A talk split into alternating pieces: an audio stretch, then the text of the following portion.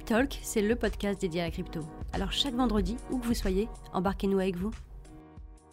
Bonjour à tous, c'est Chloé de Finmanning, j'espère que vous allez bien. Bienvenue dans ce nouvel épisode de Cryptalk. J'en profite d'ailleurs pour vous remercier pour l'accueil que vous faites chaque semaine à ce podcast, ça fait vraiment très plaisir. Aujourd'hui, je vais vous parler des masternodes, qu'est-ce que c'est, comment en avoir et combien ça rapporte. Allez, installez-vous confortablement, c'est parti. Alors peut-être que vous en avez déjà entendu parler des masternodes, ce terme était très populaire il y a quelques années et encore même aujourd'hui. Un masternode, c'est un nœud de réseau qui permet de sécuriser une blockchain en validant des transactions.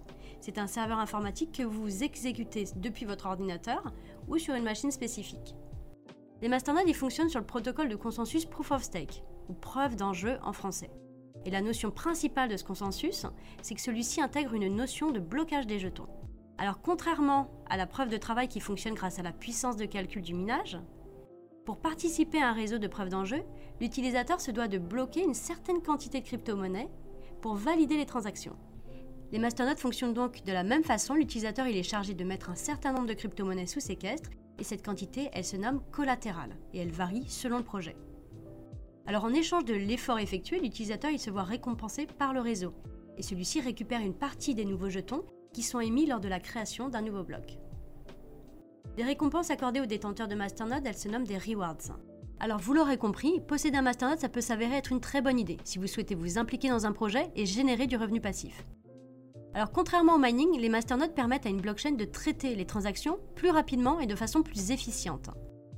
Il faut savoir que les masternodes ont débarqué très tôt dans l'écosystème, c'était en 2014, et le projet qui a vu introduire le concept, c'est Dash. C'est une plateforme blockchain qui est spécialisée dans les paiements de la vie de tous les jours. Le projet bénéficie donc des points positifs des masternodes, à savoir la rapidité et l'efficience du traitement des données.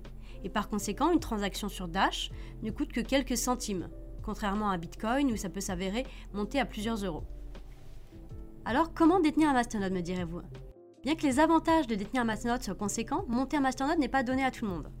D'abord, il va falloir disposer de compétences techniques, informatiques, être à l'aise avec certains logiciels, et certains langages de programmation. Aussi, il va falloir disposer d'une bonne infrastructure. Étant donné qu'un masternode se doit constamment d'être connecté à Internet, vous devez avoir une bonne connexion, une connexion qui sera stable. Enfin, vous devez disposer de l'entièreté de la somme requise à bloquer pour monter un masternode. Et c'est là que ça peut être une barrière à l'entrée assez importante, parce que certains projets sont assez gourmands, et donc ça ne permettrait pas aux petits portefeuilles d'en profiter. Alors si on reste sur l'exemple de Dash, le collatéral qui est requis pour monter un masternode, il s'élève à 1000 jetons Dash, ce qui représente à l'heure actuelle presque 185 000 dollars. Et c'est pour ça que certaines entreprises comme Filmining assurent l'installation et la gestion de votre masternode. En échange d'une commission, nous vous offrons donc un service qui est clé en main. Et afin de renforcer l'accessibilité aux masternodes onéreux, nous avons mis en place un système de masternodes partagé. Ça veut dire que vous pouvez diviser votre somme de départ avec d'autres utilisateurs, ce qui va vous permettre de rentrer avec un plus petit montant. Pour la petite histoire, on est les premiers à avoir sorti cette offre de masternode partagé en France, c'était en avril 2019, alors aujourd'hui ça paraît évident, mais pourtant ça fait pas si longtemps que ça que c'est sorti. Cette offre elle a été super bien accueillie et ça a permis à beaucoup d'utilisateurs de rentrer sur des projets sur lesquels ils n'auraient pas pu forcément rentrer en mode intégral. Passons donc maintenant au sujet qui nous intéresse le plus, à savoir l'argent. Les masternodes ne génèrent pas tous le même montant de récompense. Certains projets sont plus généreux que d'autres et affichent un ROI, donc un retour sur investissement qui est plus fort il est vraiment important d'analyser ce ROI et bien de garder en tête que celui-ci peut varier au fil du temps en fonction de l'état du réseau blockchain. Les récompenses, elles sont exprimées dans la devise native du projet. Ça veut dire que si vous possédez un masternode énergie, vous allez gagner des jetons énergie. La performance du jeton, d'ailleurs, elle est importante car un projet qui dispose d'une inflation qui est trop forte verrait son jeton perdre en valeur. Donc attention aux projets qui sont trop attractifs. C'est pour ça qu'on a fait le choix chez Filmining de sélectionner des projets dont le ROI est compris entre 4 et 26%. D'ailleurs, pour tous ceux qui souhaitent regarder la liste des masternodes, je vous mets le lien en description.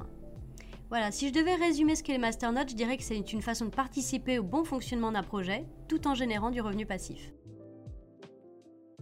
Ce podcast touche à sa fin, merci beaucoup de m'avoir écouté. N'hésitez pas à vous abonner, à partager et à liker si vous êtes sur YouTube. En ce moment, on organise un grand calendrier de l'Avent sur Twitter, alors n'hésitez pas à y participer. 25 jours, 25 questions, 25 cadeaux, tentez votre chance. Allez, je vous dis à vendredi prochain pour un nouveau podcast. C'était Chloé de Filmaning.